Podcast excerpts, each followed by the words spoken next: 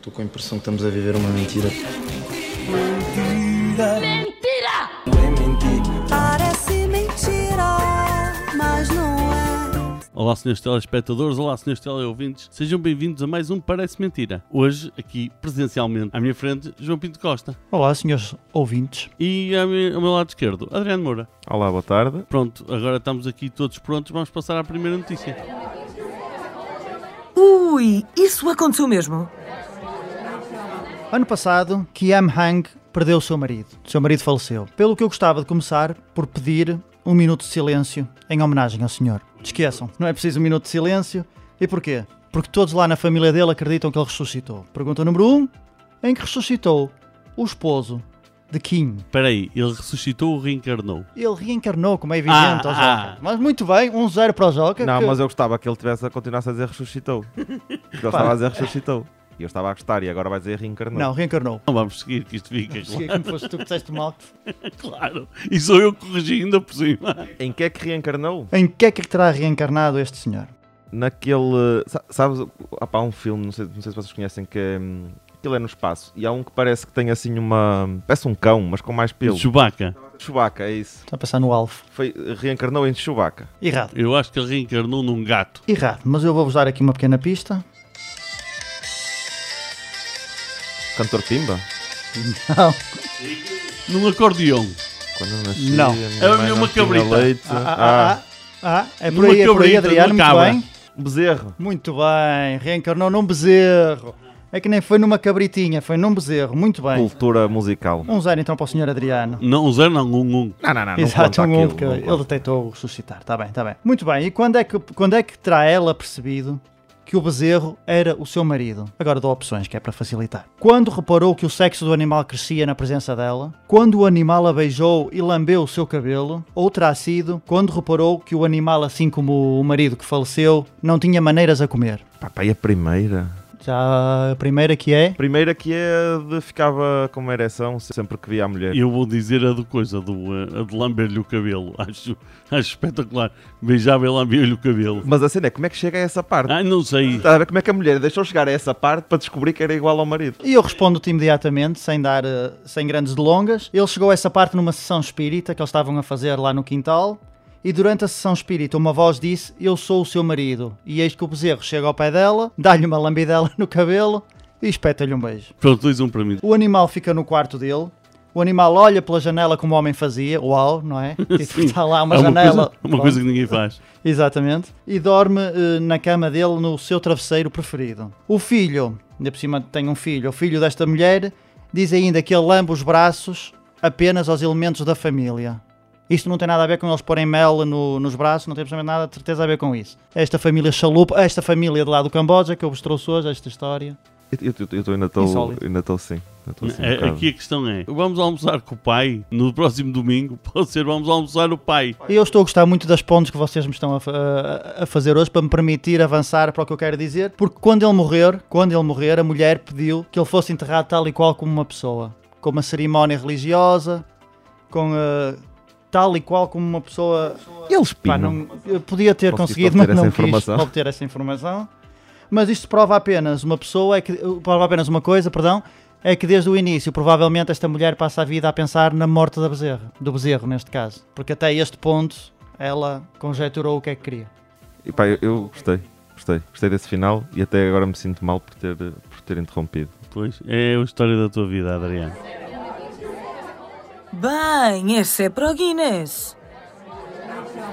E por falar em Adriano, vamos passar para o, o recorde do Adriano. Adriano, que recorde é que nos traz? Mais um recorde de 2011. Que é o melhor ano para recorde, toda a gente sabe. O único, aliás, os outros não contam. Tá, houve aí uma coisa qualquer que disseram isso. E o, o recorde que eu vos trago hoje é o de mais ovos numa mão. E não vão fazer outra vez a merda da piada do numa mão, como fizeram quando foi as bolas de ténis. Vamos passar essa parte à frente, já Tá somos certo, adultos. tá Tens uma certo. marquinha nessa página das coisas que cabem Sim, numa mão, não é? sim. Não, Sim, mas eu andar. quero saber se, se essa página é coisas que cabem numa mão humana Oh, Ou então, pô. ou numa mão, sei lá, numa mão do chimpanzé. É, não é igual. Não, é humana.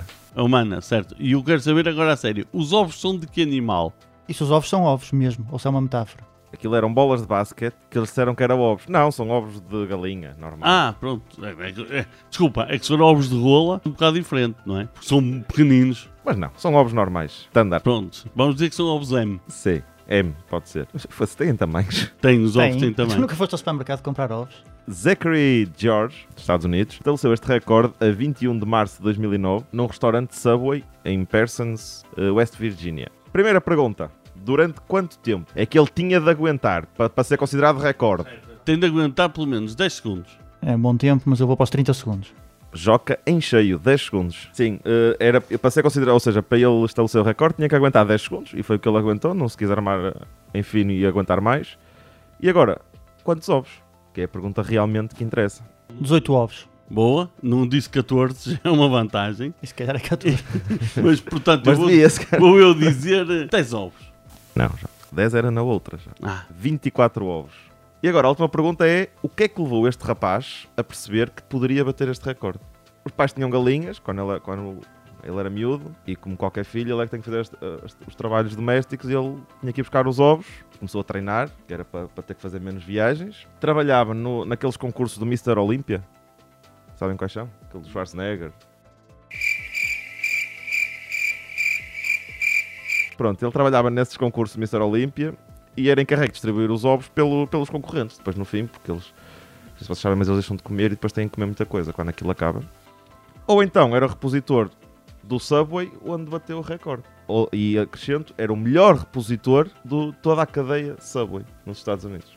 eu vou dizer que ele é o melhor repositor da Subway, a nível de ovos. Eu, pela forma amadora como o Adriano expôs as várias alternativas, também iria ou para essa ou para a segunda, porque que tinha mais lógica era a primeira, mas ele explicou demasiado a primeira, enrolou muito na primeira opção. Por isso eu vou para a segunda, Que é, João, que é anterior à terceira. é, e, e o que é que era? Então tu não te lembras, tu é que fazes eu- as coisas Sim, e mas, as- mas os ouvintes podem não ouvir. É a segunda que é. É a segunda que é que ele fazia aquele, aquele concurso que eu não sei o nome. Eu levava os ovos para aquelas Muito bem. Schwarzeneggers. Como eu inventei estas três opções, vou dizer que é a primeira e vocês perdem os dois. Chupem. Ficaram empatados. Ninguém ganha um ovo tamanho L, que é maior. Vá, conta lá que eu ajudo-te.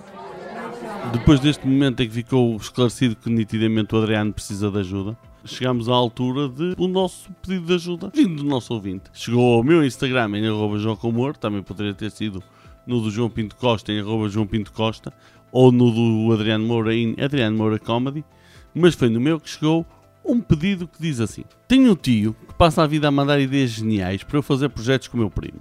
O problema é que meu primo é um rapaz de 18 anos e a única coisa que conseguiu na vida foi fazer 18 anos.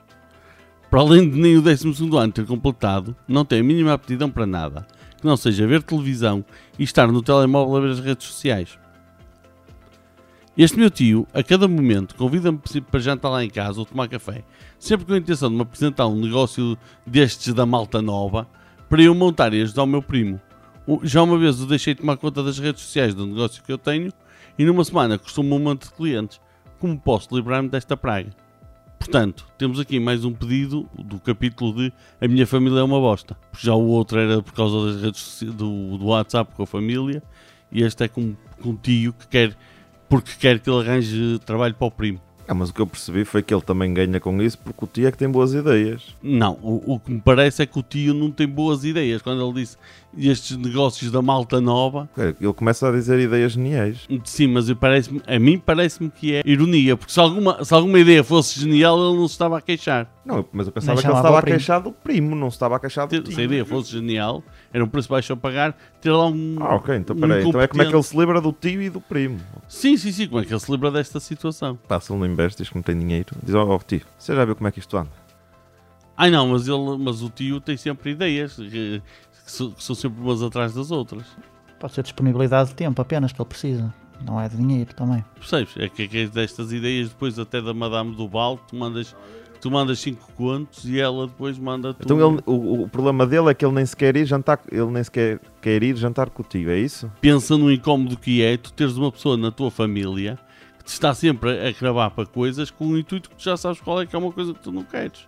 Imagina quão mau tem que ser o primo para passar a vida, como ele disse no início, nas redes sociais e depois lixou o negócio quando estava a gerir as redes sociais Pois é primo. isso. Quão mal uma pessoa tem que ser. Tem que ser. O gajo tem que ser mesmo um inapto. Se o tio for mesmo genial, pá, eu se fosse ele, combinava com o primo, olha, não precisas aqui de ajudar muito e tal, tu, tu trazes umas águas enquanto eu faço, faço isto, pronto. E no final, pronto, dava-lhe uma parte do dinheiro que no fundo seria o dinheiro... O royalty da ideia. Exatamente. Era, era, era aquela. Lembras-te quando pá, irmãos mais novos ou primos, se tiver, que é tipo na Playstation e queriam. em- tipo, eles queriam jogar e vocês davam-lhe um comando desligado. Ali ao primeiro, exato, estava-lhe um escritório, o computador tipo desligado, sem internet. O computador na internet que ele só tinha de estar a ver. Não, mas a Não internet ele não podia fazer as neiras, podia, podia entrar no site da empresa sem querer ou assim. Aquilo era mesmo desligado. Tipo, desligado só com o Word ou cá. E dizer assim: olha, manda-me este, este mail. E aquilo era o Word aberto. Porque imagina, se o primo quer, o primo pode querer trabalhar, chegava a casa, ah, ele só me manda, manda trazer águas, manda não sei o quê. Não, a- assim, o, neste caso, o primo original, o, o que se está a queixar, Ok. estava salvaguardado. Uma página na internet com uma caixazinha aberta a fingir que... Era o Word, era aquilo tipo uma- uma... cena em Word Ok. e ele depois era tipo, olha, manda-me estes mails e, e depois o gajo chegava a casa e pai, olha, o primo pôs mesmo a trabalhar, mandei um mail super importante hoje. Para, isso é um bocado é um ardiloso para te livrares do primo. É porque ele, eh, era preciso que eu pusesse eh, uma Não, empresa ele a depois- ele funcionar. depois não pode, não pode estar em vários sítios ao mesmo Tem de lhe tempo. dar um emprego. Ele tem de lhe dar um emprego para isso. Mas, é- mas aí estávamos a partir do pressuposto que a ideia era mesmo boa. Não, mas as ideias nitidamente não são boas, ele não se estava a queixar, não é? Não, O, o problema, tudo isto nunca vos aconteceu, nunca viram isto a acontecer. Alguém que chega à tua beira e diz: Olha, eu tenho aqui uma coisa, um negócio bom para ti, ou isto é que era bom para ti. Por acaso a mim tem. E depois vêm é sempre ideias da treta e. A minha ideia é pôr o dinheiro do tio ao barulho. Ou seja, chegar lá e dizer assim: sim senhor tio, essa ideia é muito boa, vocês vamos apostar nisso, mas eu nem quero ganhar nada com isso, porque é a sua ideia e, é o- e ele é que vai ter o trabalho, meu primo é que vai ter o trabalho. Vocês montam a empresa, eu entro só como consultor gratuito, nem quero ganhar nada. E vocês, tipo uma empresa de gestão de redes sociais, que ele percebe de Facebook e de computadores e tal, trabalha a partir de casa, portanto não anda atrás dele a chateá-lo, e ele depois anda com a empresa. Se a empresa der resultado, porreiro. Se não der resultado, o tio que se amanhe, porque sei lá, mete 500 mil euros e o tio, ai 500 mil euros é muito dinheiro. Então ponha 500 só para o primeiro mês. É um computador e internet e tal que ele já tem. E pronto, e logo se vê. Mas ele lá chega ao jantar seguinte e o tio vai ter outra ideia e vai andar sempre nisto. Não, porque já se desgraçou, já teve que vender eh, porque ele vai se endividar. Porque tu, quando achas que tens uma ideia genial, Não é, não é, não é endividar-se. Não é endividar-se. oh, acabas É por um- aquilo começar a correr mal. Por isso eu, É eu- por, um, é por algum dinheiro, pois ele é consultor, para controlar também que ele não se estoure, não é?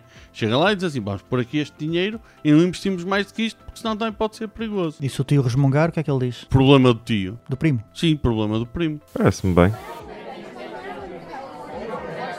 And that's all I have to say about that. Obrigado por terem ouvido mais uma vez o nosso podcast. Eh, nós estamos nas redes sociais em João Pinto Costa, Adriano Moura Comedy e eu em Joco Humor.